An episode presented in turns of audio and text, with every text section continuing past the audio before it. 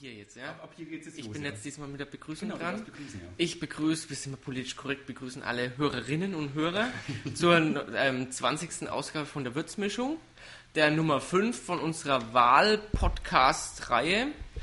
Und ähm, ich begrüße dich jetzt natürlich mal, Ralf. Hallo. Vielen Dank, Alex. Und dann haben wir heute bei uns den einzigen waschechten Würzburger unter den OB-Kandidaten, nämlich herzlich willkommen, Herr Dolata.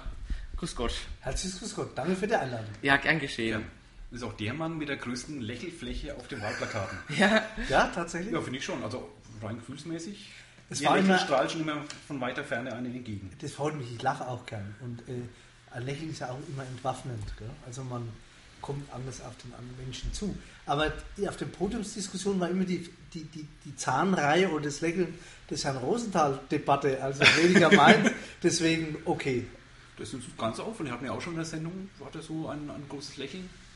Das Ja. ganz aufgefallen. ja auf dem Wahlplakat, da, da, da, da strahlt er einem förmlich entgegen. Sie strahlen mir auch entgegen und ich war vorhin auch ganz, also sie kamen hier rein und haben und, und sind die ganze Zeit seitdem am Lachen. Das ist sehr schön. Muss ich schon vorbereiten für heute Abend. Gell? Fasching. Ja, das stimmt, nee, aber ich bin immer so. Also das ist äh, eine Frohnatur, sagen wir mal so. Eine fränkische Frohnatur. Jawohl, fränkische Frohnatur. Fränkische Frohnatur. Das ist mir ganz beiläufig, ist mir, ist mir das aufgefallen, dass bei Ihnen wirklich der Geburtsort Würzburg ist. Ja. Sind Sie dann hier auch komplett in Würzburg aufgewachsen? Immer oder? zu. Immer zu. Gut, ich war ein bisschen weg, habe woanders studiert, aber im Prinzip war ich in, immer in Würzburg, ja. Wo waren Sie in der Schule? Äh, hier in Würzburg, Ja.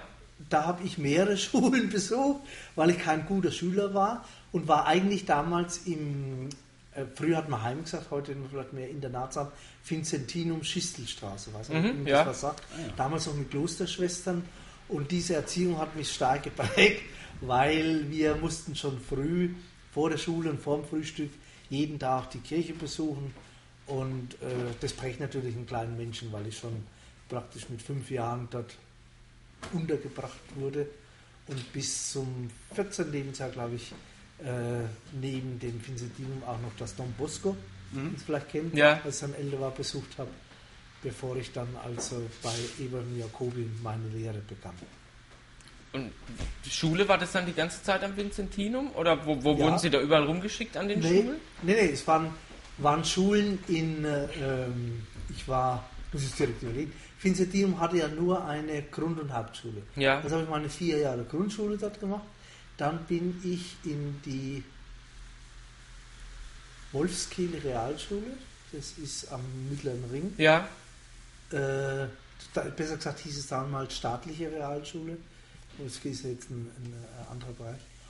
Und äh, am Röntgengymnasium. Am Röntgen-Gymnasium. Ja. Noch Allerdings Abitur habe ich nicht in Würzburg gemacht, weil ich es auf dem zweiten Bildungsweg gemacht Das, das wollte ich jetzt Ja, gerade fragen, ja, weil Sie ja. ja erstmal, ähm, wir haben uns ja Nee. jetzt schlau gemacht, also Sie haben ja erstmal dann eine, eine, Ausbildung als, als Außenhandelskaufmann Genau, gemacht. ich bin also nach, äh, ich weiß nicht, war damals schon neun Jahre, ich muss jetzt direkt überlegen, Schul, neun Jahre Schulpflicht war, glaube ich, damals schon, ja. Ja, ja. Dann, So alt sind sie auch nicht. Nee, es war genau die Grenze. Ja, wirklich? Ja, ja, ja. Das ist, ist zwar so alt nicht, aber doch schon. Kam das so das spät, war ja, ja, ja, das war, das neunte wurde dann gerade eingeführt.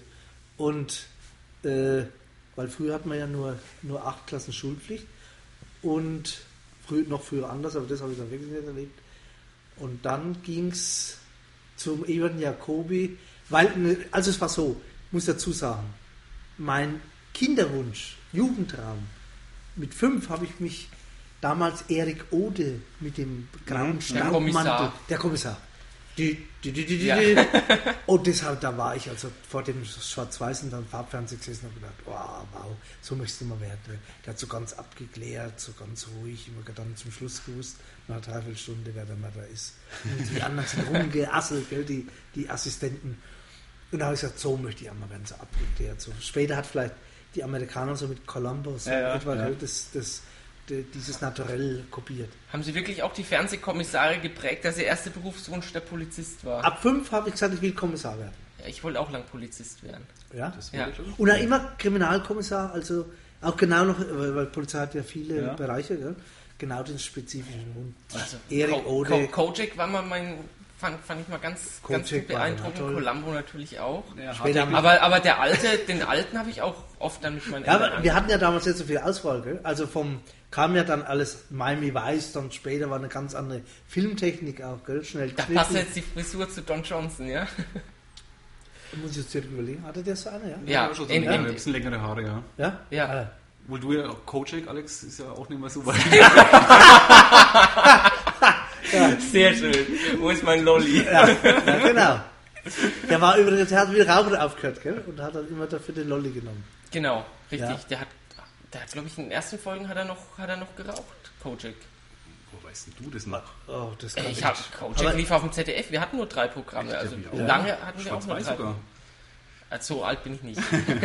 Ja, nee, Farbe hat er schon gehabt. Farbe im Leben. Und Aber dann vom, vom ja. Genau, Wie, wie kam aber erst der Schwenk dann über die wie, Au Außenhandelskaufmann, was immer das sein mag?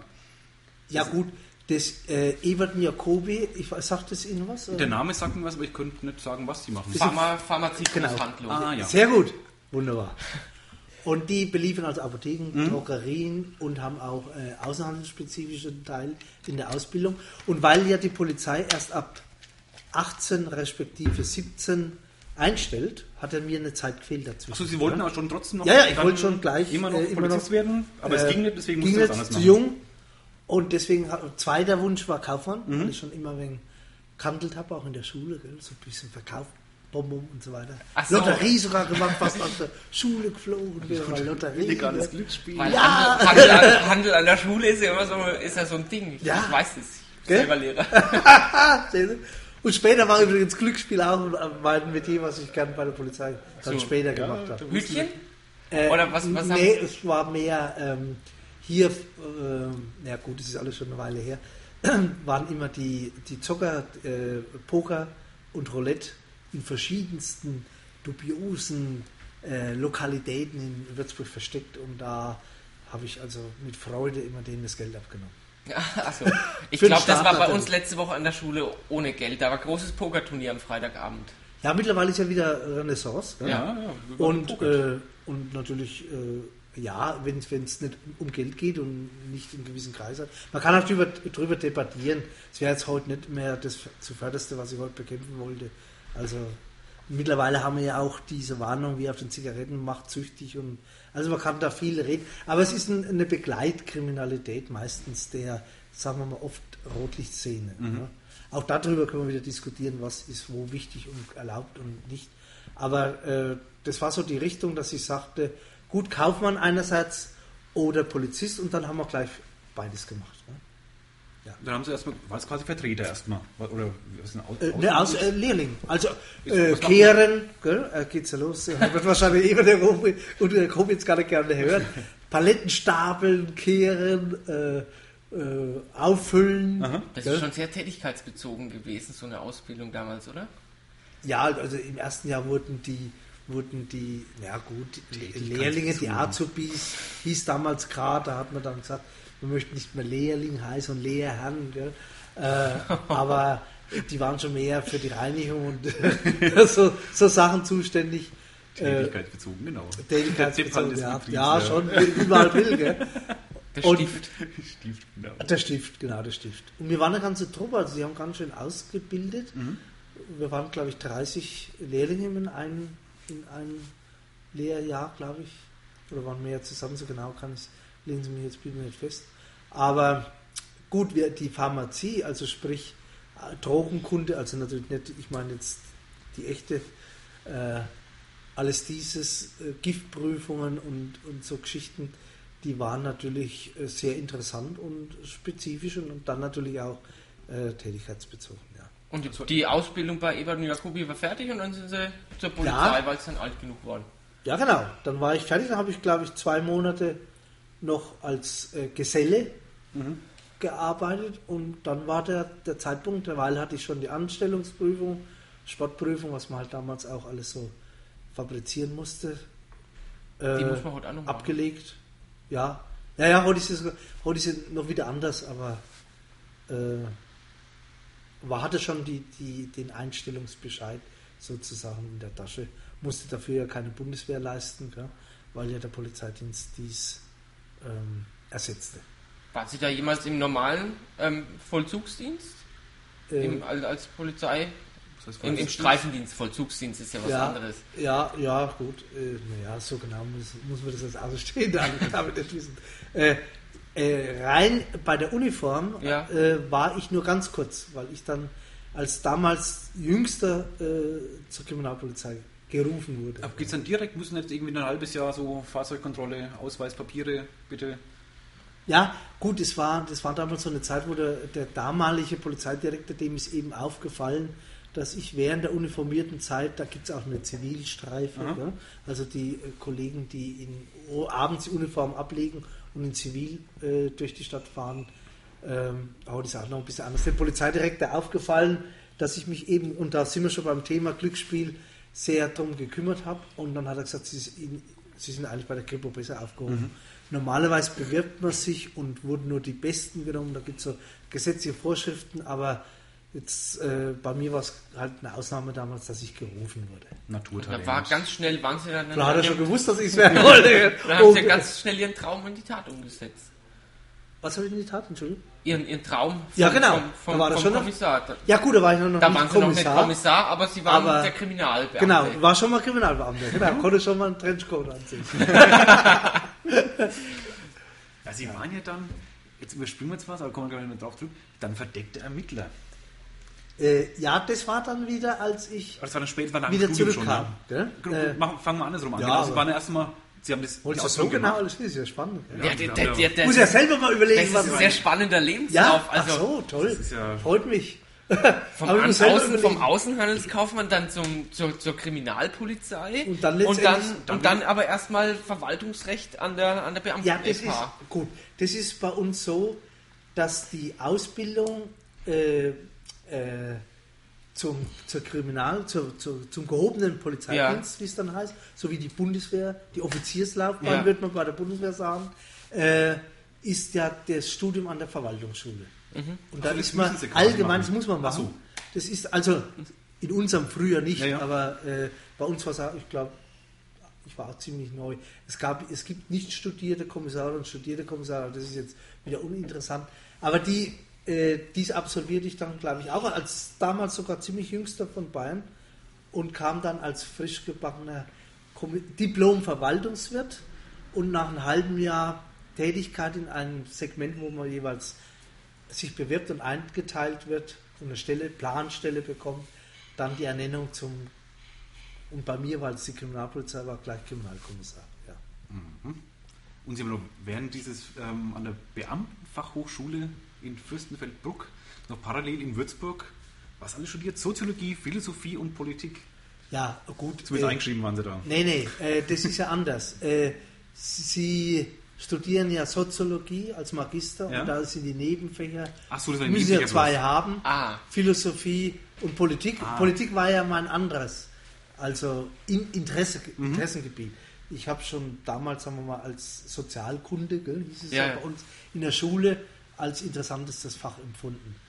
Und ich war jetzt nicht politisch engagiert, sogar etwas reserviert gegenüber Das wollte ich jetzt gerade fragen, wie Parteien. denn da Ihr politisches Ja. Engagement damals war. Ja, nee, äh, sagen wir mal, ich war geprägt von Erzählungen. Wir sind ja, sagen wir mal so, fast übertrieben Nachkriegskinder. Also wir hatten immer eine Generation am Küchentisch, die uns vom Zweiten Weltkrieg erzählt hat. Und, und vom Parteiensystem und äh, NSDAP und wie äh, Hitler an die Macht kam, trotz Demokratie und alles diese Geschichten. Also Weimarer Republik, Vielparteiensystem und so weiter. Also ich war eigentlich von, jetzt sagen wir mal, von der von, von den Verwandten geprägt, eh Antipartei-Zugehörigkeit. Ja?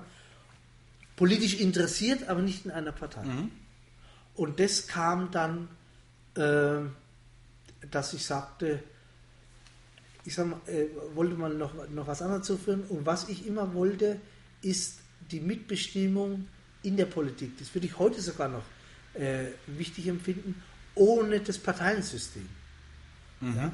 Weil es gibt verschiedene äh, Sachen, nehmen wir jetzt mal nur, Sie stellen heute im Hinterzimmer irgendeine Person auf, verqualmtes Hinterzimmer, sagen wir jetzt, fokussieren wir uns mal dramatisch in so ein Hinterzimmer und dann wird bierselig einer bestimmt und der schafft es dann letztendlich bis zum Bundeskanzler, wenn er die richtige Partei hat. Der marschiert durch. Listenplatz etc.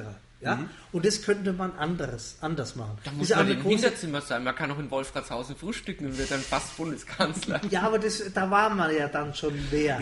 Sonst frühstückt man ja, nicht in, Wolf, in Wolfertshausen. Ich habe noch nie in Wolfertshausen gefrühstückt. Da war es im falschen Hinterzimmer. Ja, wahrscheinlich. Da hast du vollkommen recht. Ich sitze ja eh im falschen Hinterzimmer. Also jetzt von der äh, Verteilung der Macht, sagen wir mal so, oder der Chance auf die Verteilung der Macht.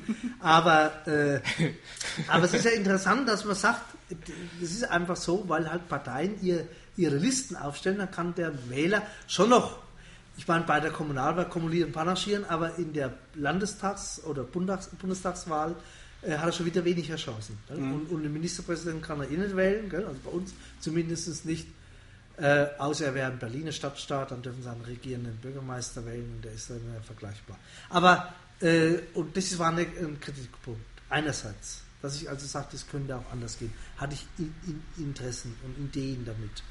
Und zum anderen war, äh, dass ich sage, die direkte Demokratie, die Plebiszide, also was sogar in der In Bayerischen der Schweiz, was wir in der. Schweiz haben. Ja. Aber nicht die Rüdlewiese direkt eins zu eins, weil wir müssen ja nicht über alles befinden. Kritiker sagen ja immer, dafür wähle ich einen Volksvertreter, dass der sich seinen Kopf für mich anstrengt. Ja. Aber äh, verschiedenste Dinge sollten durchaus zumindest korrigierenden Einfluss nehmen können. Was ja jetzt auch durchaus äh, immer mehr vonstatten geht. Also meine Idee damals war es, als Spiritus Rector im Heiligen Geist von Regensburg sitzen, dass wir den Bayerischen Senat abschaffen. War mal so eine Idee als Leitlinie und äh, um eben der Idee direkte Demokratie wieder Leben einzuhauchen und zu fördern.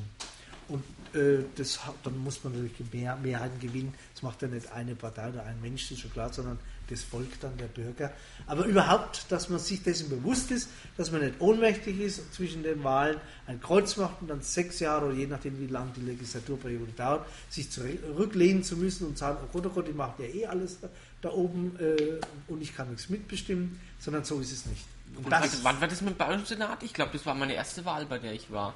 und wir haben hoffentlich War für das- die Abstimmung, Ich hab- äh, also gegen den Senat. Ich habe gegen den, gegen den Senat gestimmt. Das war, ah, war, war das 98? Ja, ja, ja, ja, ja, ja. Ab seit, seit 96 darf ich wählen. Also dann, dann war das wohl meine erste Wahl.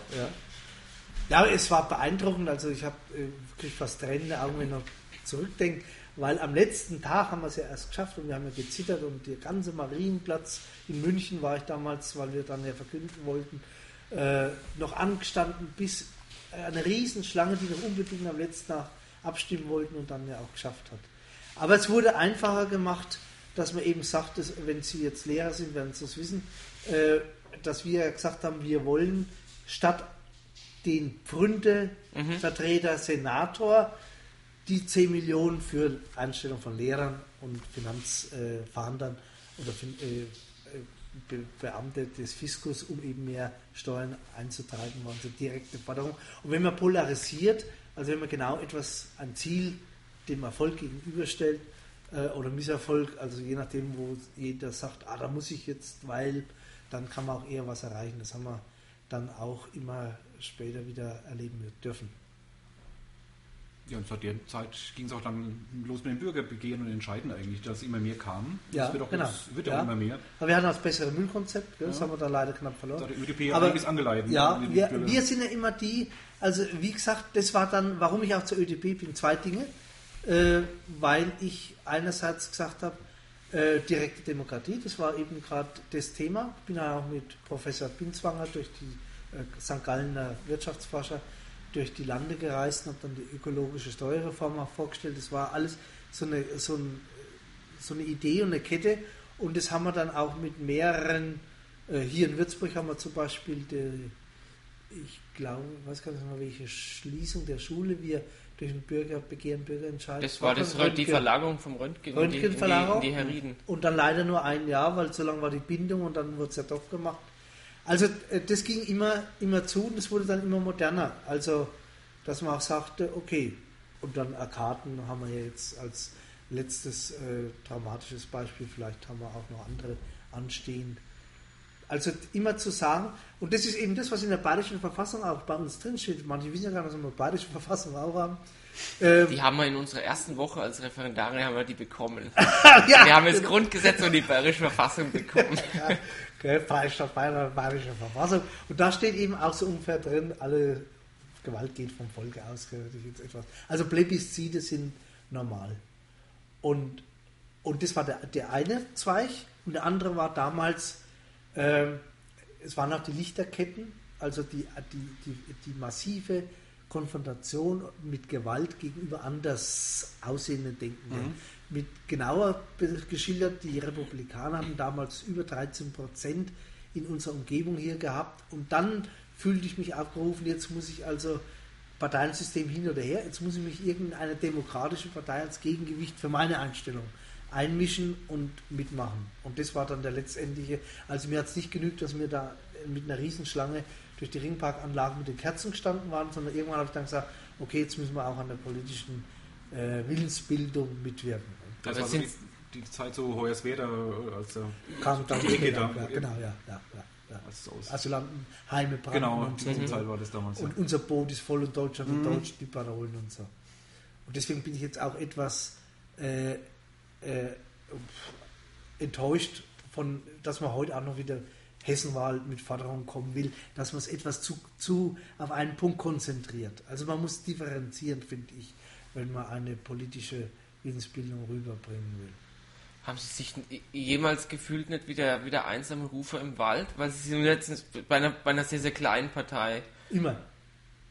Ob ich, äh, weil, weil, wenn man mit dem, was Sie erreichen wollen, da sind Sie ja auch, auch jetzt im, im OB-Wahlkampf werden sie immer als Letzter genannt und, ja, und ja, stehen eigentlich völlig, völlig, völlig am Rand. Genau. Von manchen auch gar nicht genannt. Ja, wir haben letzt, vor, vorhin haben wir noch eine Statistik gesehen, da war der Herr Deeg, der war, der war, der war mitbekannt, war der drauf, sie waren gar nicht erwähnt. Eben, ja. Sie hatten aber bei der Mainpost-Abstimmung 12 Prozent.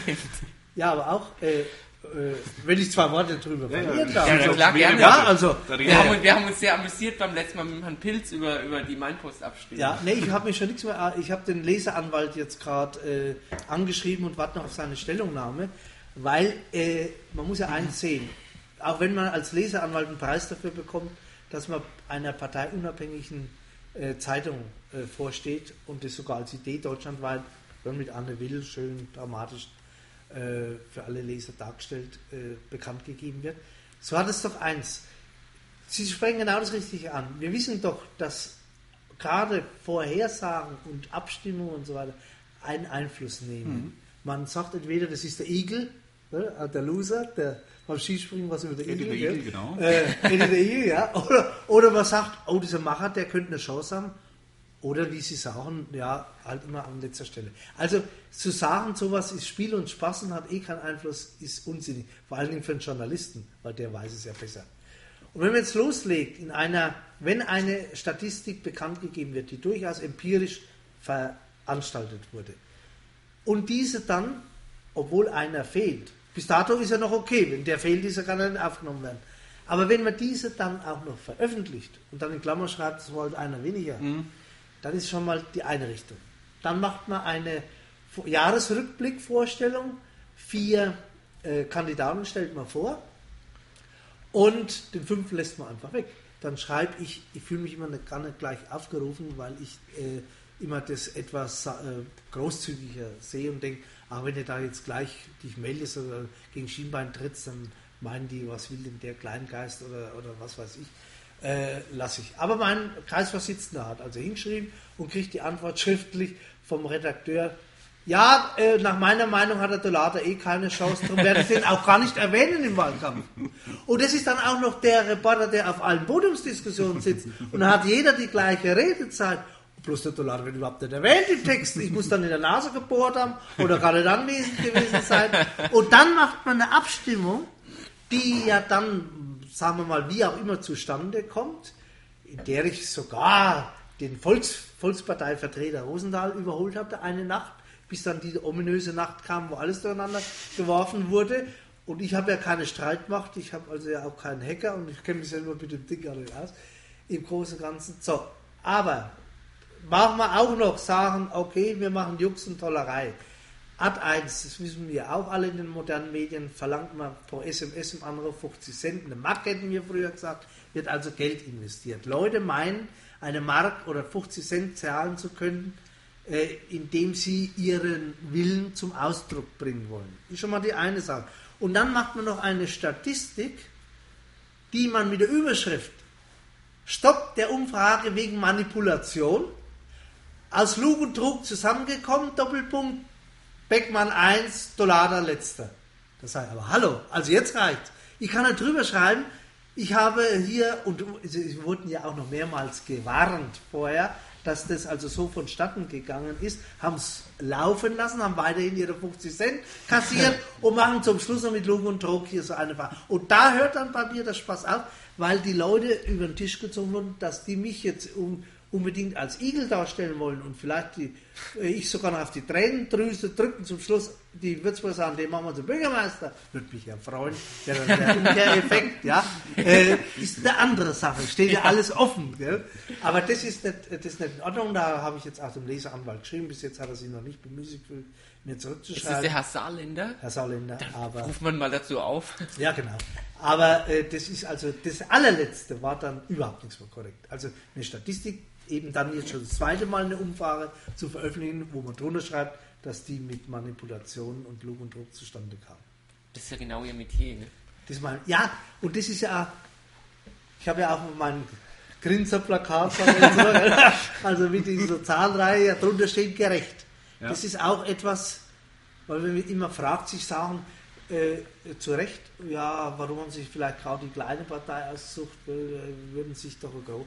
Darum geht es mir ja jetzt gar nicht. Es steht für mich die Gerechtigkeit wirklich dafür, dass das für mich einer der größten Motive überhaupt ist. Für die Berufswahl, außer dass natürlich der Anstoß, an, mhm. Anstoß jetzt durch eine Fernsehsendung äh, gefallen ist, aber auch, dass ich äh, bei aller Ungerechtigkeit immer mich aufgerufen fühle, dagegen zu gehen. Das geht ja auch nicht nur jetzt in der Politik und nicht nur meine Berufswahl, sondern auch durch meine weiteren Tätigkeiten. Zum Beispiel jetzt, dass ich ausgerechnet als Korruptionsbekämpfer durch Deutschland jetzt reise für den Bund Deutscher Kriminalbeamter, oder, wo mir immer wieder gesagt, das ist doch, das brauchst du gar nicht machen, das ist ein Kampf gegen die Windmühlen. Ja, oder jetzt als Lehrbeauftragter an der FH für meine Studenten, die, die ich immer frage, warum habt ihr euch bei mir äh, das Seminar rausgesucht? Und zu 95 Prozent kriege ich immer gesagt, wir wollen lernen, wie es geht. Aber dann am Schluss sagen sie eben äh, zum großen Teil, gut, äh, wir hatten eine andere, eine andere Idee, eine andere Vorstellung. Äh, jetzt sehen wir es auch mit anderen Augen, was es auch für einen Schaden anrichtet, nicht nur materiellen Schaden, sondern auch ökologischen Schaden mhm. und natürlich auch Schaden für die Demokratie, wenn man sich alles erkaufen kann. Dann kann man sich viel sparen, dann hätte man eine andere Staatsform. Also Sie sehen, da ist immer der rote Faden drin, ist immer der rote Faden drin und immer äh, ist etwas, na da muss ich dann sagen, mit Martin Luther, hier stehe ich und kann nicht anders. Ja. Sind Sie ein Idealist? Würden Sie sich selber so sehen? Ja, ich glaube schon. Ja. Also es klingt mir auch schwer danach. Ja. Ich weiß nicht, ob das gut oder schlecht ist, aber es ist so. Das ist erstmal normal, glaube ich. Aber bevor Sie ja in die, in die ÖDP gekommen sind überhaupt, da sind ja. noch einige Sachen passiert bei Ihnen erstmal der Polizeidienst ging dann weiter nach der Uni. Ja, ich habe in, in, Wikipedia was, was Tolles gefunden, einen tollen Satz. Wikipedia? Ja, ja, da, die haben sie Artikel drin über sie. Au. Ja, ja. Und ziemlich ja. lang sogar. Was ich alles finde. Ja. Sie müssen doch mal googeln ja. nach, ihrem Namen. Genau, man müsste rumgoogeln. Da wäre nicht der einzige Würzburger Politiker, der mal nach seinem Namen Sie haben ein Diplom geschrieben und ähm, Sie haben wegen der Note knapp eine Direktorenlaufbahn verpasst, steht da. Ach, interessant. Nein, das kommt aus den Buchstationen einer Wiedergeburt. Da ist das raus. Ja, stimmt. Ich habe es in der Diskussion, die dann daraufhin auch ähm, entsponnen ist, da wurde es irgendwo zitiert. Ja, stimmt, ja, daraus ist es. Wahrscheinlich ja. nehme ich an, dass das, das was, ist, ja eine, ist, ist eine Autobiografie. Und es heißt, ja, weil ich wollte, äh, äh, dann hatte ich, ich weiß gar nicht, ja, es ging darum, warum ich an meine Grenzen kam. Also warum ich gescheitert, für mich persönlich gescheitert bin, weil Station einer Wiedergeburt heißt ja, dass ich praktisch irgendwann mal für mich am Ende war und dann wieder gekommen bin. Die Phoenix aus der Asche, könnte man vielleicht sagen. Aber, äh, und dazu als, versuchte ich zu schildern, welche Gründe mich zum Scheitern brachten. Und da war unter anderem eins, dass ich stets höhere Anforderungen an mich stelle, die ich dann damals nicht verwirklichen konnte. Mein Therapeut hatte mal zu mir gesagt, Sie könnten Präsident der Vereinigten Staaten werden, würde es Ihnen nicht reichen. Also diese, diese eigenen Ansprüche, die Freud würde sagen, mein Über-Ich an mich stellt. Äh, also sprich, äh, dazu zählte auch dann in seinem Beruf so weit zu kommen wie möglich. Und da war eine Note, ich weiß jetzt gar nicht mehr, was es damals war, und die verfehlte ich um einen, einen, einen ganz, ganz winzigen geringen Teil. Ich glaube, man kann, wenn, äh, wenn ich es jetzt noch richtig weiß, die Direktorenlaufbahn, also einen höheren Dienst dann einschlagen ab bis oder ab 2,1 2,50 und ich hatte 2,51. Mhm. Müsste jetzt sogar nachlesen. Also ja, das war eine ziemlich kleine Zahl auf jeden Fall. Ja, es ja. war also gerade um so. Hätte ich es dann wiederholen können, aber das äh, hatte dann bis zu dem Zeitpunkt äh, eine sehr interessante Aufgabenstellung schon und habe mich dann nicht mehr auf den Berufs- oder auf die Ausbildung konzentriert, sondern mehr auf die, auf die Realität. Realität war dann was? Was haben Sie dann gemacht? War das dann endlich der verdeckte Das war jetzt Ermittler? der verdeckte Ermittler. Na, endlich, das Undercover Agent. also für den Laien klingt das ja unheimlich, das ist ja, ja der, der ja, Spion. In der, in, der, in der heutigen Zeit ist es ja gang und gäbe, wer die Krimis und was weiß ich anschaut. Ja. Das heißt ja nichts anderes, als dass ein Polizist sich in eine Szene einschleust, um mitzumachen, um dann die hochgehen zu lassen. Der Schattenmann. Ja, genau. Ja, war eine gute Sendung übrigens. Fand ich War auch ganz großartig. Also man denkt so immer fünf Teile von Dieter Wedel.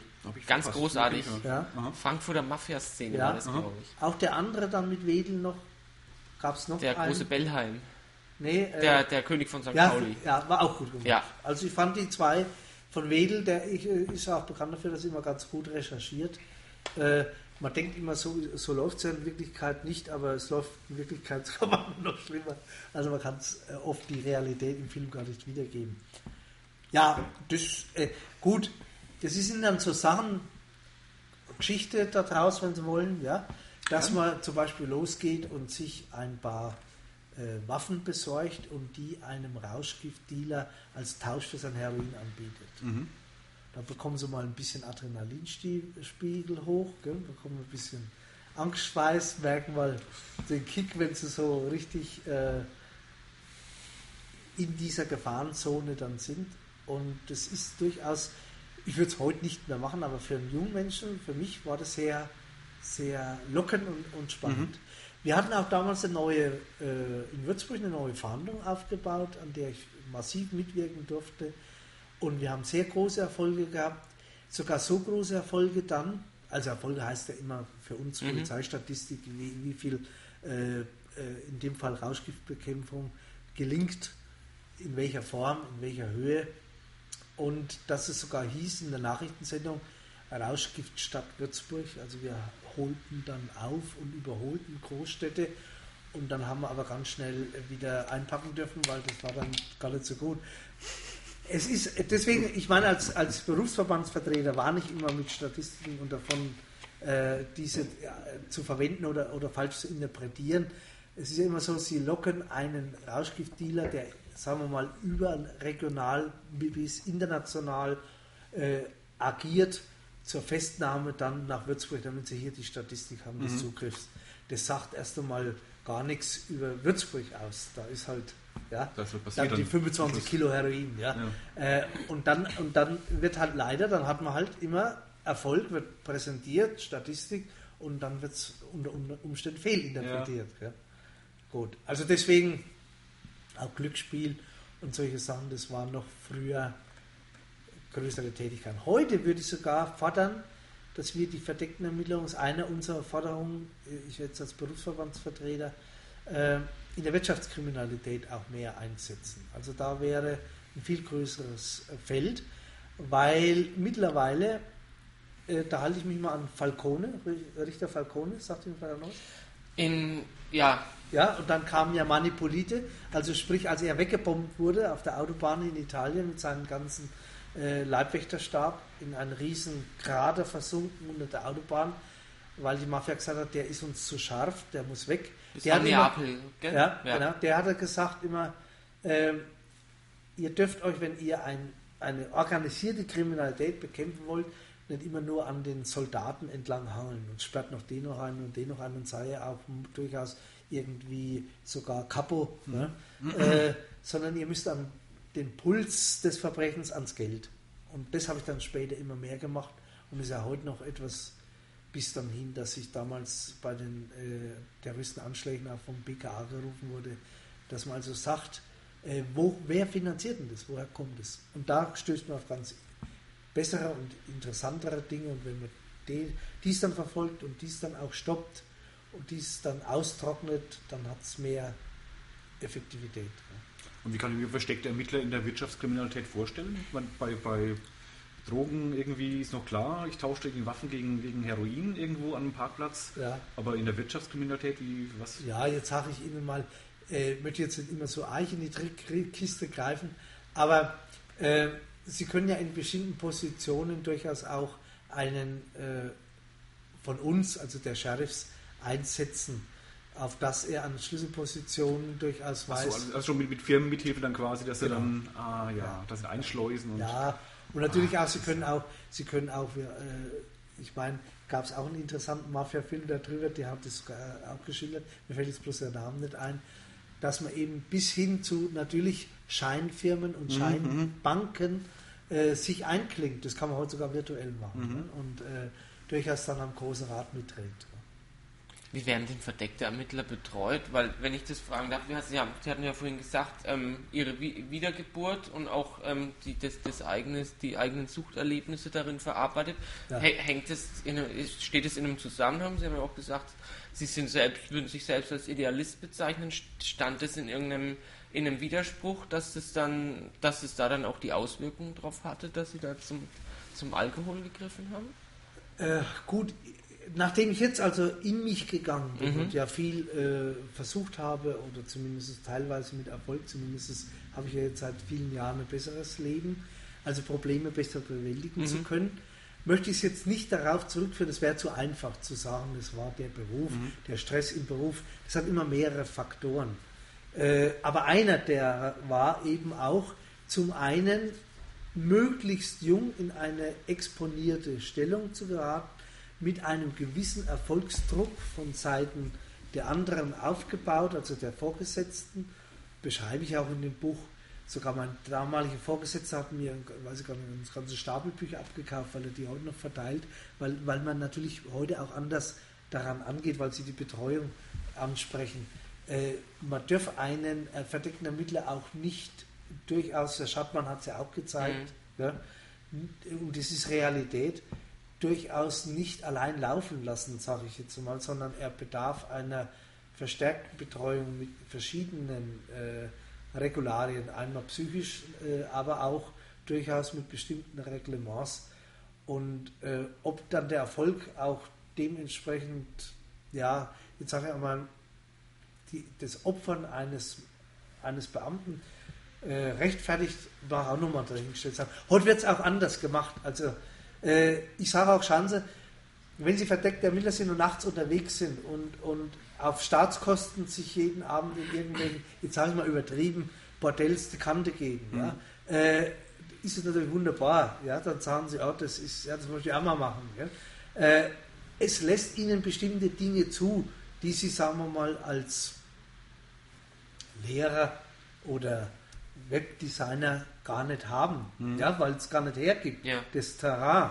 Aber äh, gut, man hätte jetzt sogar noch sagen können, ich hätte auch rauschgiftsüchtig werden können. Aber da war wieder die gesetzliche Schranke da. Also selber, ich meine, oft sagt man ja, man muss, um dabei sein zu können, auch mit Drogen konsumieren. Haben wir ja jetzt auch gerade immer wieder die Diskussion.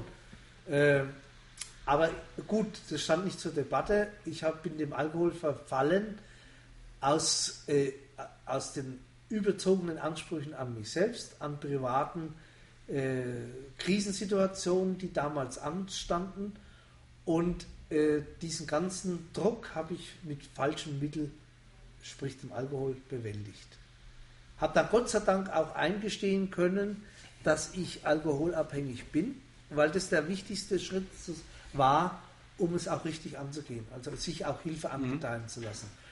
Ich habe dann auch später viel in der Suchtprävention. Das war übrigens von der, vom Ablauf her das Hauptmotiv, warum ich Soziologie jetzt studiert habe. Das war ja nach, äh, danach, weil ich mich auch als Suchttherapeut habe ausbilden mhm. lassen, war dann auch betrieblicher Suchtberater sogar eine Zeit lang, äh, als dann eben trockener Alkoholiker, weil man sagt, okay, der weiß, wovon er spricht, mhm. kann es besser Hilfe angedeihen lassen.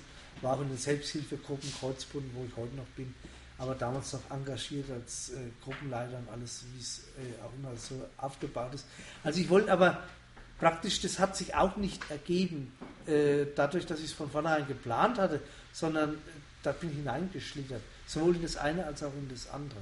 Ohne jetzt äh, zu sagen zu wollen, ich will damit nichts zu tun haben, sondern äh, es hat aber nichts mit Willensstärke zu tun. Es war für mich auch ganz wichtig zu erfahren, einem Alkohol zu verfallen oder einer Droge zu verfallen, weil ich durfte gerade in einer Suchtklinik, in der ich jetzt war, viele Berühmtheiten sogar mit äh, kennenlernen, die mir wiederum geholfen haben, zu erkennen, dass es an ganz anderen Dingen liegt. Auch allein die wenn Sie jetzt sagen, äh, zu Recht, hat es damit etwas zu tun. Allein die Statistik besagt, dass sehr äh, gefährdet sind also Ärzte, Lehrer, Polizeibeamte. Mhm. Ja, das war auch ein großes Spektrum. Volksmund sagt, Intelligenz säuft, Dummheit frisst. Ja, das möchte ich jetzt so gar nicht. Aber irgendwie, es kommt ja alles irgendwo her. Ja? Also ich möchte jetzt da auch nicht zu sehr, jetzt, dass wir alle äh, runtergezogen werden, in, in, in was weiß ich, verfallen. Ähm, das ist ja gar nicht, gar nicht der Punkt auch. Aber äh, es hatte damit natürlich auch zu tun. Ja, um Ihre Frage. Wie kann man sich denn, kann, kann man sich da, wenn man als verdeckter Ermittler tätig ist, überhaupt mit jemandem in seinem privaten Umfeld austauschen? Oder ist das wirklich Verschwiegenheit pur und man hat da wirklich nur berufliche Ansprechpartner, die da auch mal, ähm, wo man sich auch mal ausholen, in Anführungsstrichen, kann? Ja, äh, es ist schwierig, vor allem in der Gänze, in der Gänze, weil, weil da hängen so viele Dinge mit zusammen, die können sie einem anderen schlecht erklären, bis hin zum Partner, ja? Ja. weil da das ist immer so eine Grenzwanderung. Äh, ja? Und äh, so richtig ausheulen kann man sich, glaube ich, nicht. Oder könnte man sich, ich, ich habe es nicht gemacht. Mhm. Äh, weiß ich nicht, wenn man den dementsprechenden vielleicht dann wieder vielleicht wenn man mit einem Kollegen oder Kollegin zusammen ist oder was weiß ich. Also gäbe vielleicht Möglichkeiten. Das war damals nicht ganz, für mich nicht ganz einfach. Aber das war eigentlich, jetzt muss ich sagen, nicht, nicht ein großer Problemfall von mir. Die Probleme waren woanders. Ja. Und Sie sind dann in Therapie gegangen? Ja. Haben Sie dich ja selber quasi eingewiesen? Oder? Ja, ja. ja mehr oder minder ja. Also ich habe auch schon ein großer Schritt auch. Also dann wirklich sich einzugestehen, ähm, ich bin süchtig und ich, ich, brauche Hilfe. Ja. Das ist ja das, was, was ganz vielen Leuten ja fehlt, dann dieser genau. Schritt, den, den zu tun auch. Genau. Das zu erkennen und zu tun, beides. Ja. Und das haben Sie dann wirklich, wirklich geschafft. Es war, es war eine Situation. Ich war auf einem äh, Fortbildungslehrer, dadurch erkennt der andere, das Umfeld, eher, dass mit dir etwas nicht stimmt. Mhm das, wir sagen immer, das Mobile, das praktisch um einen herum ist, also das Alltägliche erkennt es gar nicht so, mhm. weil man so langsam reinwächst. Ja, ja. Ja. ja, Außer man liegt ja jetzt jeden Tag flach, dann hätte man es vielleicht eher erkannt, aber es erkennt man nicht so. Äh, aber ein Fremder sagt, was ist mit dem? Aber hallo, der läuft ja ganz irgendwie. Gell? Und deswegen, äh, die haben mich also da äh, drauf angesprochen haben auch das der Dienststelle zur Kenntnis gebracht. Also hört mal her, da habt ihr einen geschickt, mit dem stimmt irgendwas nicht. Und dann habe ich in diesen, an diesem Tag gesagt, okay, ich kann nicht mehr, ich bin mhm. äh, scheinbar süchtig, abhängig. Am nächsten Tag habe ich es revidieren wollen und dann hat natürlich der medizinische Dienst gesagt, nee, nee, mhm. jetzt haben wir dich, jetzt machst du es auch. Also es ist ja nicht, äh, äh, weil eine Suchtpersönlichkeit oder Person hat ja immer, ist immer ambivalent.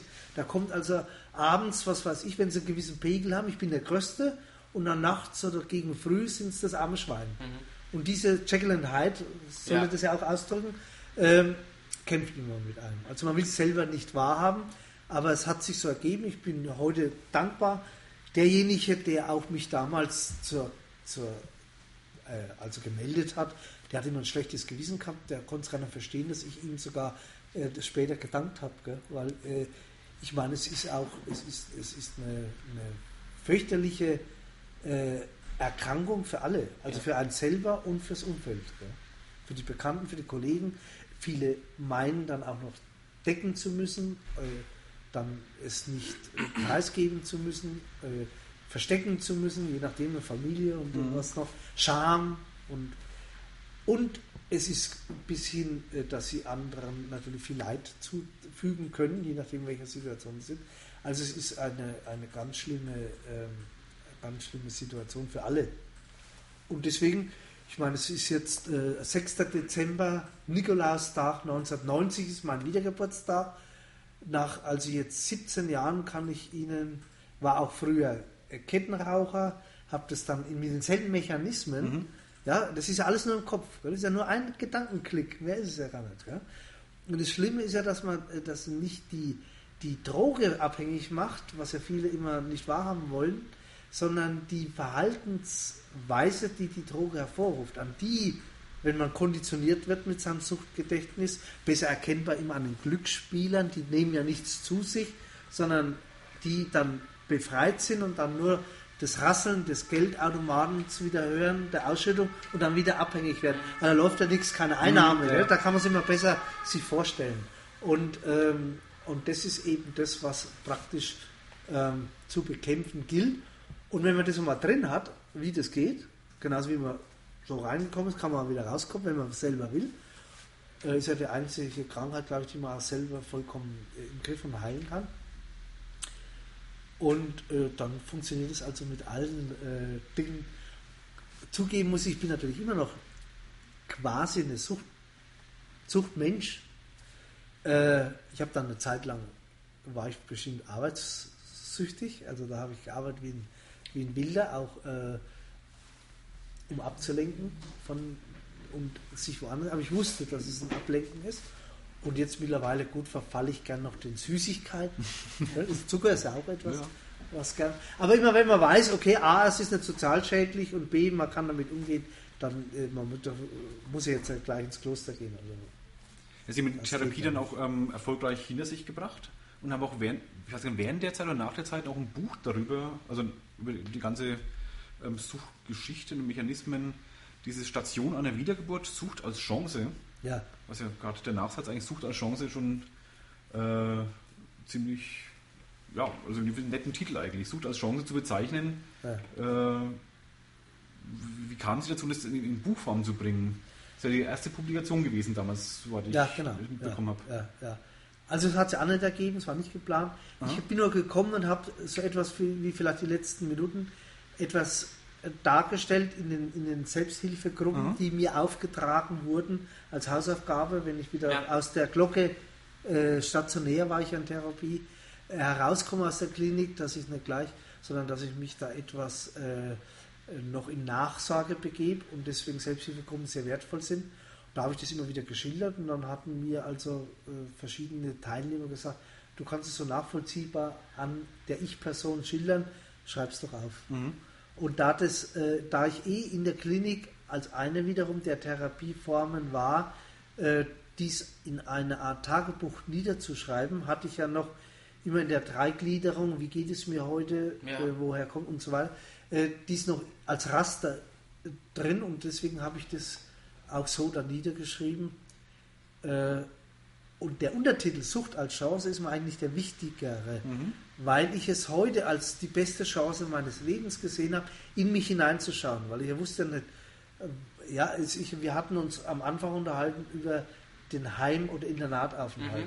Das hat was damit zu tun, einen kleinen Jungen abzugeben. Äh, Liebesentzug. Äh, sie wachsen unter, unter Horden von Kindern auf. Ja. Sie haben kein, keine In- Intimität, sie haben kein Zimmer, keine Nachtschränke, gar, nichts. Äh, das ist ein ganz anderer Lebenslauf, wie der vielleicht in einer wohlbehüteten Großfamilie oder äh, unter. Also es gibt verschiedene Indikatoren, die ein gewisses ähm, ja, Leben in einem dann äh, oder auf ein gewisses Gleis setzen.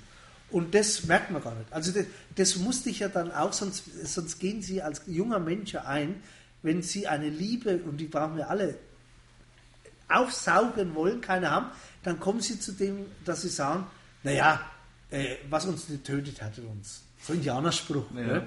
Aber das sind Sie eigentlich gar nicht. Im Kern sind Sie ein ganz weicher Mensch, präsentieren sich aber anders. Also Sie tun ständig eine Maskerade aufbauen, Ja. sich selber vor allen Dingen. Die anderen merken es ja gar nicht. Und Sie selber merken es auch nicht, weil Sie ja so praktisch ständig an den Tag legen.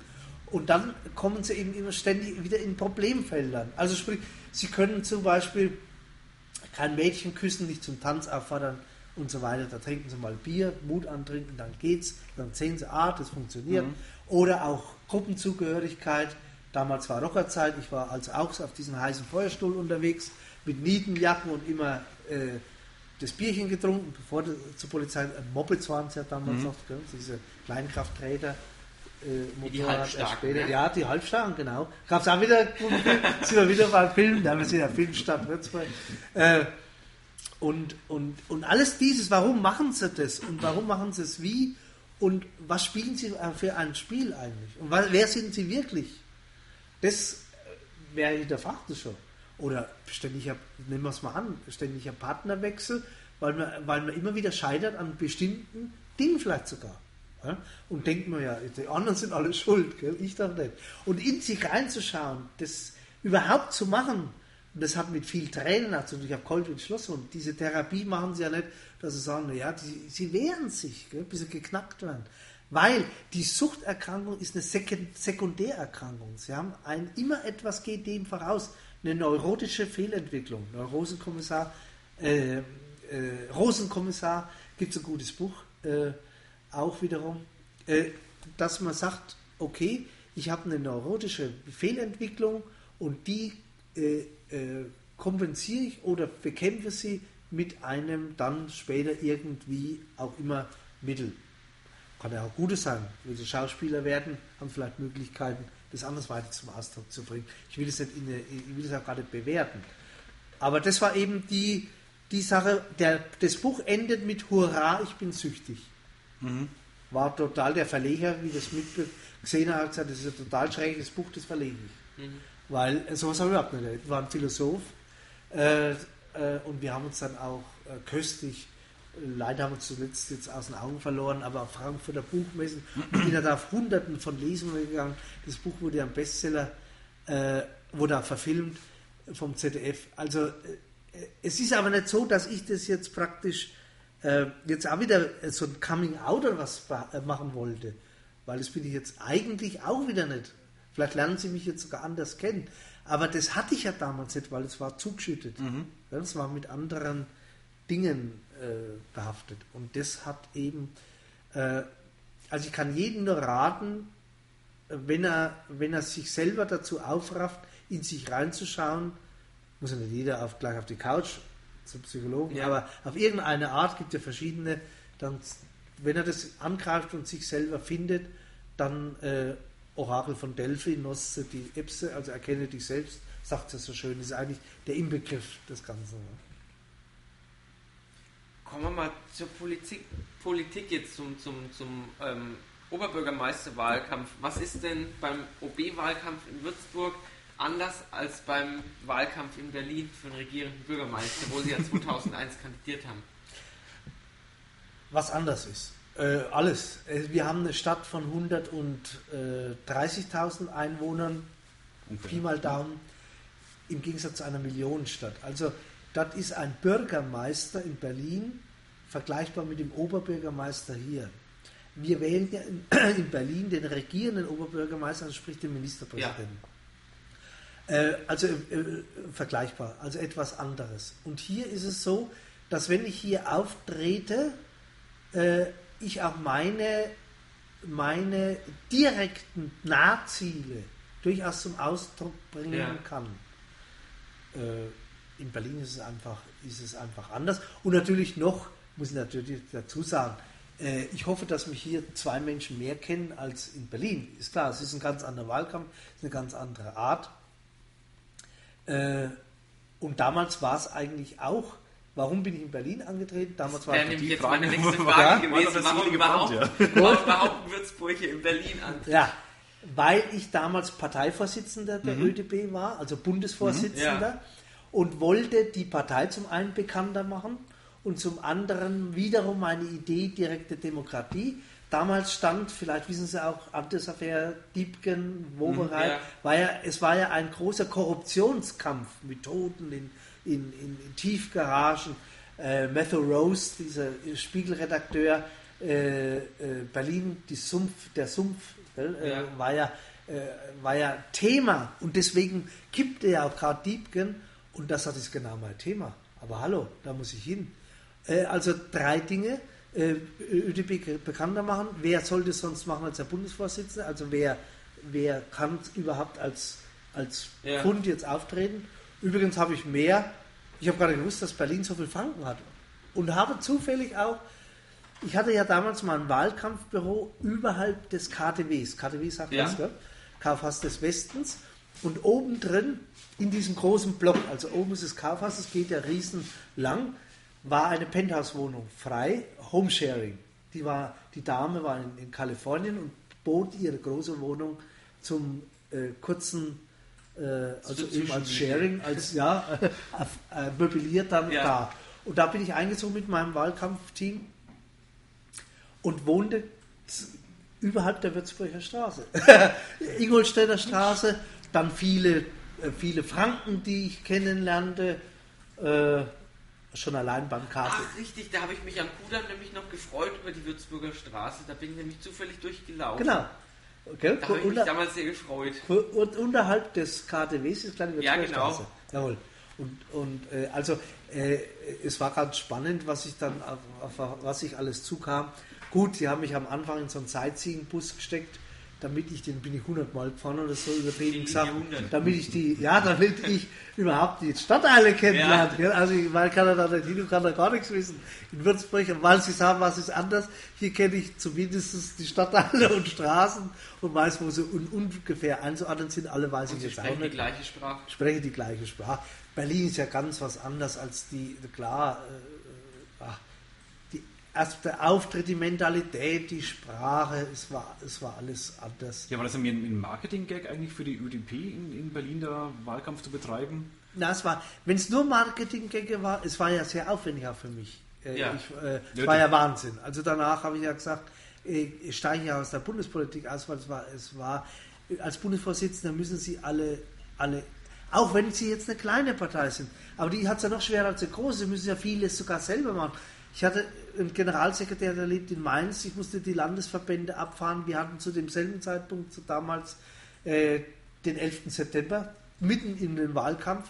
Äh, ich musste also noch, ich war wie gesagt beim BKA oben in Neckenheim, war viel in vielen Ländern äh, unterwegs, musste wieder nach Berlin, mussten wieder Wahlkampf machen.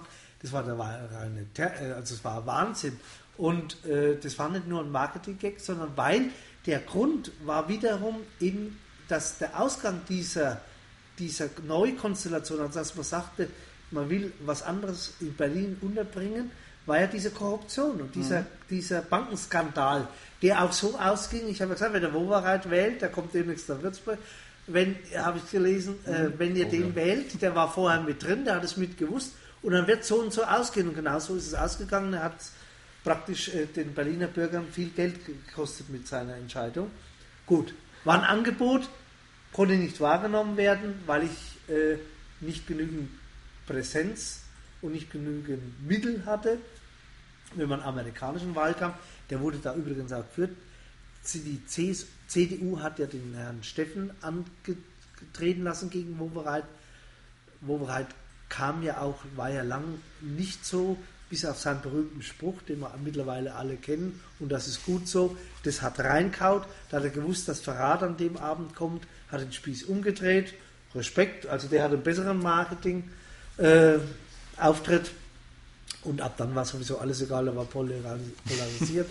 und Steffen, als selbst der amerikanische Wahlkampf machte, mit, mit Frau und Plakaten und äh, äh, also richtig toll amerikanisch war dann auch erledigt. Äh, Es ist halt das Spannende, wenn man eine Großstadt macht. Auch Paris hatte ja so einen ähnlichen. Ne? Haben Sie da auch kandidiert? Nein, da, das war, da habe ich nicht erwähnt. Können wir was verpasst haben irgendwie. Ja, interessant, aber ich kann ja gar, überhaupt kein Französisch mehr. Komisch. Gell? Keine Schande, das kann ich auch nicht. Wie, wie schalten Sie ihn ab? Wenn Sie, vorhin haben Sie jetzt gesagt, kamen Sie von einem, von einem stundenlangen Verhör, jetzt sind Sie, jetzt sind Sie bei uns, danach geht es zum Karneval und Ja, ja Und gut, der OB wird andere Sachen. Ich Ja. ja, ich abschalten. Ja, Andres ist, Geschmackssache. Andres ist Ja, wenn man aber gar nicht hin will wie ich, dann ist doch kein Abspann. da mache ich lieber ein Verhör. Also ich gehe jeden Aber weil, weil, weil Sie ja in, in Deutschland unterwegs sind, sind jetzt hier, waren, waren- waren Sie jetzt dann wohl beruflich bei dem Verhör, Vorträge, Lehrtätigkeit. Ja. Wie, mit was Ja, schalten Sie denn ab? Also äh, diese ganzen, wenn sie gegoogelt haben, ich Ganz dann, fleißig. dann lesen sie auch, dass ich viel Schreiber vielleicht bin. Ich weiß Ja, nicht, ob ich viel. habe Ja. Bücher, auch Also- Gedichte sogar geschrieben. Ich, Ja, ja, ja, ja, ja, ja. Also ich male Sie und malen? dichte. Ne? Arte ja. Ist ein Kunstreferent für, für die Arte Nur. ja, hier, Nachbar. Ja, ja, Nachbar. liegt ja gleich Ich lade sie ein aufs Schiff. Ich war schon wieder- drauf. Toll, begeistert. wir öffnen ja dann wieder im April. Äh, wollen da auch einiges mehr in der Kunstszene erreichen. Sehr gut. Das ist also etwas, was, was meine, mein Ausgleich ist, aber es hat immer mehr oder minder mit Schreiben zu tun. Also ich entspanne sogar beim Schreiben. Ich schreibe mir alles von der Seele. Andere sagen, ich rede was von der Seele, wenn sie Radiosprecher sind oder so. Ne?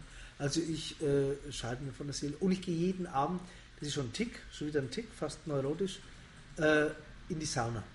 Jeden Abend. Jeden Abend. Also wenn ich schaffe. Ja. Heute Abend habe ich schon geguckt, komme ich wahrscheinlich nicht rein, Sie weil da Ihr eigene oder im, nee, im Haus nee, oder nee, so? Nee, hier. Wir müssen äh, gar nicht sagen, wo, sonst nee, kommen alle. äh, ja, wo, wo, wie ich so interessant bin, dass jemand kommt. Nee, aber die. Ich habe auch schon gelesen in der Sauna. Hab den angeboten, wir machen eine Nikolauslesung. War voll besucht, bloß die Brille ist immer beschlagen.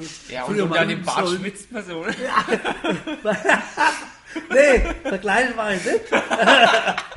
Die einzige angezogene in der Sauna war die Reporterin, die kam. Die jetzt sind ja ausgezogen. Die haben sie nicht gesagt, dass, die waren noch nie in der Sauna. Die haben uns vorher nicht darauf hingewiesen, wo sie hinkommen. Wie alt war sie denn? Oh, es war eine charmante junge Dame. Ich, ja, aber gut, es waren eh alles Nackerte da rumgesessen. Äh, es ging auch mehr darum, jetzt zu sagen, Lateiner denen jetzt sagen, nur in einen gesunden Körper legt ein, lebt ein gesunder Geist. Äh, die, wir, also, äh, aber das ist so ein Ritual. Mhm. Ja, wo Ja. man sagt, jetzt, jetzt duscht man. Das ist auch das Interessante. Es ist ja Duschen. toll, dass ich hier mal alles sagen darf. Also das ist heute, das ist meine Sendung praktisch. Ja, ich bin begeistert. Sonst Stein, habt ihr noch laufen? Ja, ja, ja, ja, ja. weil nicht, dass jetzt schon eh schon nichts schon rum ist und ich bin Hey, gar ich habe vorhin, ich hab vorhin frische Batterien gekauft. Ja, weil ähm, das war ein Faden verloren. Was wollte ich gerade Bei der? Sauna war ums. Duschen Mit dem ging's da. Duschen. Ums Duschen, genau. Charivari, ein, ein Radiosender, Ja, ja. Kennen wir. hat uns ja gefragt, uns Kandidaten zehn Fragen. Ja. Darunter war, wie lange sind Sie im Bad früh? So ungefähr. Musste immer spontan antworten. Habe ich gesagt, eine Viertelstunde. Was ich darauf jetzt mittlerweile schon angesprochen wurde, ich glaube, es war noch, ich habe es leider gar nicht gehört, der Zusatz, der mit den längsten Haaren ist am kürzesten im Bad oder so ähnlich. Gell? Jetzt muss man aber natürlich wissen, es ist ja nur die Antwort, man weiß nicht, woher es kommt. Wenn ich abends natürlich immer in der Sauna bin, brauche ich natürlich morgens kürzer. Nicht, dass Ihnen Ja. schon Trockenshampoo angeboten wurde. genau, also es sind alles so spannende Dinge. Deswegen ist es schön, gut, äh, man, will den, man will den Menschen kennenlernen. Ich habe damit auch keine Schwierigkeiten. Es steckt aber oft immer gar, und es, es denkt ja immer jeder seinen eigenen. Man- Wir, wir, wir, wie sagt der Psychologe immer so schön, äh, wir sehen nur, was wir kennen. Äh, oder wir kennen nur, was wir sehen. Na, das war dann der Bibelspruch. Okay, andersrum. Ja, der unglaubliche Thomas. Ja, ich erinnere mich noch. Und- Geschichte. Ja. Und deswegen äh, ist es also durchaus so, dass ich äh, dieses, dieses, den Schmutz des Alltags und dann kann ich wunderbar abschalten und dann schlafe ich auch wunderbar. Also schlafe wie ein Ratz. Auch lang genug. Oder bleibt dafür dann nicht die Zeit? Statistisch gelesen, äh, gesehen schlafe zu wenig, habe ich jetzt gelesen. Wir sollten länger schlafen. Wir Deutschen schlafen eh immer wenig, habe ich gelesen. Ja, das merke ich an mir. Gell? Ja, weil man ja, Beispiel. äh, gerade wenn Sie an so elektronischen Geräten sitzen, merke ich ja selber, da, kommt, es- da verpflichtet die Zeit. Und äh, gut, also ich schlafe im Durchschnitt äh, fünf Stunden und das ist eigentlich zu wenig. Man sollte acht schlafen oder sieben. Acht die Kinder, glaube ich. Wir. Aber ich sage immer, ich habe ja noch genug Zeit zum Schlafen. Kommt noch irgendwann eine senile Bettflucht dann, oder? Einem gewissen Alter. Genau, und dann haben wir ja, gell, dann können wir ja. Senile Bettfluss sage ich auch immer, ja, das Ja, ist gut, ja. Das sagst sogar ich schon, ich bin nicht mal 40. ja? Ja, wir könnten noch. Was wollen Sie über Würzburg noch sagen? Ich habe mal in der Zeitung gelesen, in der Mainpost, glaube ich, war es, ähm, da haben sie irgendwo auf der Podiumsdiskussion gesagt, das war nicht toll. Wenn sie Oberbürgermeister werden würden, dann würden als erstes, glaube ich, den Herrn Baumgart ähm, feuern. Als, als was ist der Stadtbaurat? Stadtbaurat. Stand in der Zeitung. Ich glaube, es stand in der Zeitung. Ja, hatte ich anders gesagt. Äh, aber aber, aber de, fact, de facto äh, wollte ich damit was zum Ausdruck bringen.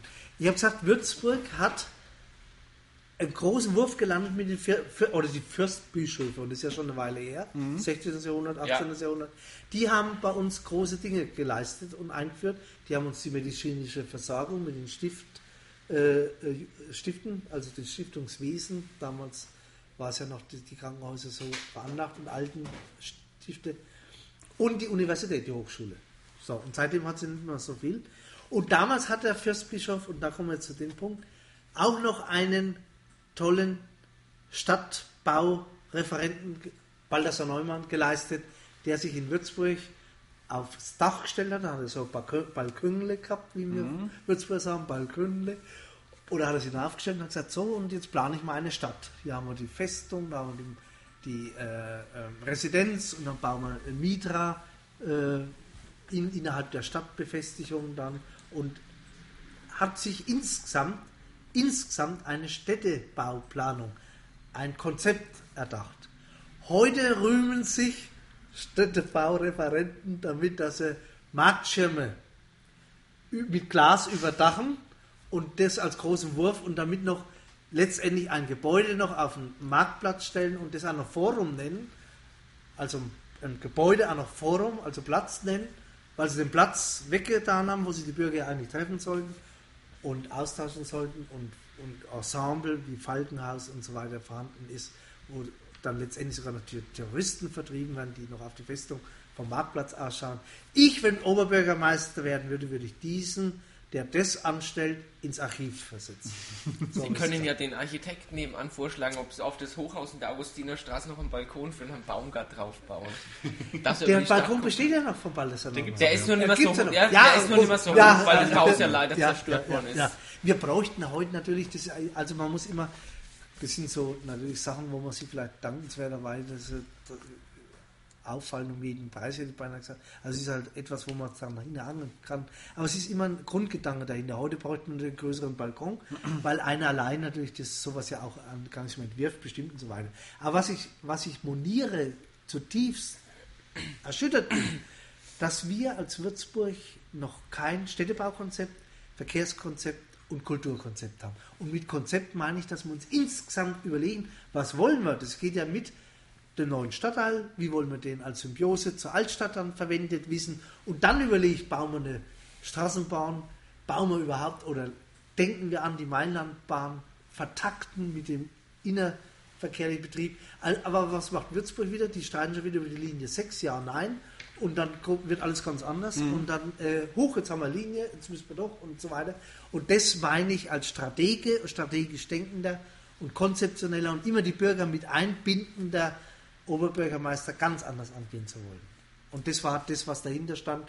Also es müsste ein Baukunstrat auch damit bestanden. Den- du postest im mit- Gespräch jetzt im Genau, Moment. ja. Was ich und gar da- nicht schlecht finde Und übrigens. auch noch mit externen, also, aber auch internen. Also es ist ja immer gut, frisches Blut von außerhalb, aber nicht nur. Ja. Also da gilt, gilt es, mehr Transparenz zu bieten, wie man zu diesem Entscheidungsprozess kommt und auf dem Weg dorthin mehr einzubinden. Also dass man sagt, jetzt macht das wieder Spaß, da mache ich mit, jawohl, das ist nicht irgendwie was, sondern da will ich mich einbringen als Verein, als Bürger und so weiter.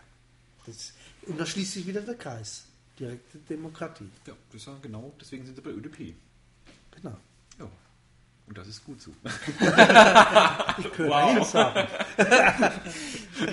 Ja, jetzt dürfen Sie auch noch ein persönliches Wort an, an, an unsere Hörer richten oder an die Würzburger, ich weiß ja nicht, wie viele es hören, warum sie Ihnen die Stimme geben sollen bei der OB-Wahl, auch wenn es mit der Stichwahl wahrscheinlich etwas eng wird. Abwarten. Ja, nee, Sie müssen, Sie müssen mir die Stimme geben. Also es tut mir leid, aber ich bin der einzig wirklich Wählbare im Moment, weil alle anderen, bis wiederum auf die, auf die ich komme, gleich komme, hatten ja die Chance.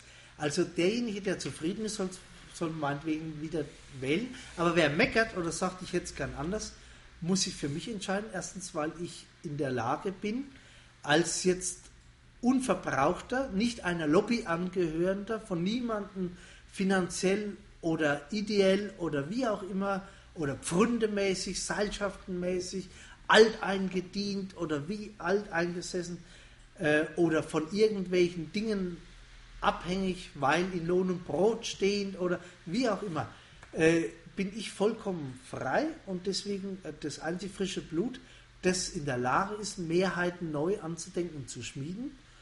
Und äh, auch eine Konzeption vor Augen hat, die eigentlich den großen Wurf bedeutet. Und wenn mir immer vorgeworfen wird, wo ist der große Wurf, habe ich ihn, glaube ich, immer ganz gut in, dadurch ja dargestellt, dass der, die, die Konzeption an und für sich fehlt Würzburg, bevor man sich ständig im Klein-Klein verläuft. Gut. Gut. Das dann die Appell an die Hörer. Ja. Glaub, es macht sehr großen Spaß, sich mit Ihnen zu unterhalten. Also wenn, wenn die Zeit nicht so weit äh, fortgeschritten ähm, wäre und wir nicht dann den Rahmen unserer, unseres Podcasts komplett sprengen würden, ja, müssen wir jetzt leider hier uns an der Stelle bedanken bei Ihnen ganz, ganz herzlich für dieses sehr, sehr nette Gespräch und lustige Gespräch auch und, und vor allem auch ehrliche und offene Gespräch. Und ja. Bedanken wir uns bei einem dreifachen Lau. Ja. Sie müssen ja auch noch auf Fasching gehen. Ich übe schon mal jetzt. Ich Lau, schon mal. Ja, genau. Gut, vielen ja, Dank. Vielen Dank. Es hat auch mir viel Spaß gemacht. Ja, und danke an die Hörer fürs Zuhören. Ja, danke, danke Ralf. Danke Alex. Bitte. Ade. Und tschüss. Und tschüss.